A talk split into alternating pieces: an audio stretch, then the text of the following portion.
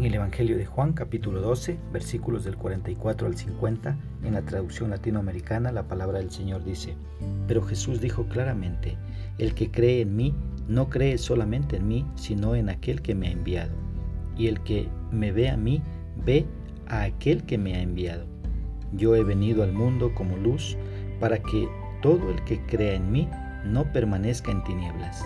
Si alguno escucha mis palabras y no las guarda, yo no lo juzgo, porque yo no he venido para condenar al mundo, sino para salvarlo. El que me rechaza y no recibe mi palabra, ya tiene quien lo juzgue. La misma palabra que yo he hablado lo condenará el último día.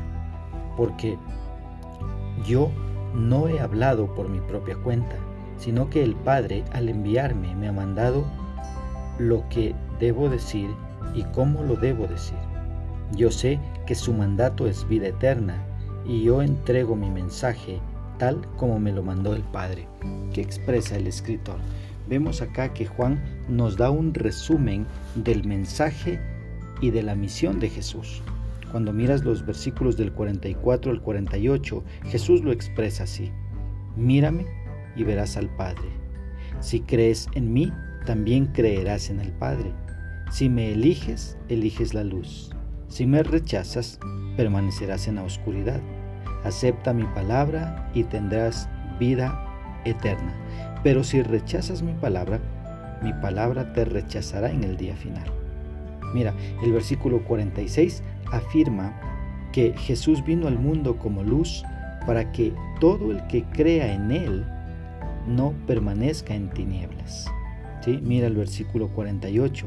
Ves acá que la primera venida de Jesús a la tierra no fue para juzgar, sino para salvar y darles vida eterna. Mira, en el día del juicio, en el día final, las palabras de Cristo que no quisieron aceptar aquellas personas y que no quisieron obedecer, aquellas palabras serán las que les condenen. Así que hoy es tiempo de decidir de qué lado vas a estar, con Cristo por la eternidad o serás juzgado y apartado de Él por la eternidad.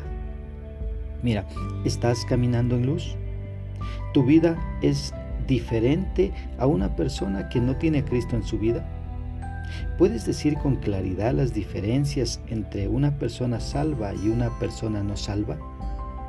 La misión de Cristo fue salvar lo que se había perdido. Él vino a buscar y salvar lo que se había perdido. Pero la gente tú viste a lo largo de todos los capítulos que hemos venido viendo hasta ahora, ves cómo Él mostró señales, hizo milagros, pero la gente le rechazó. ¿sí? De aquí para adelante veremos a Jesús eh, enfocándose en capacitar a sus discípulos. Ahora, ¿cómo podemos aplicar esta porción a, a nuestra vida?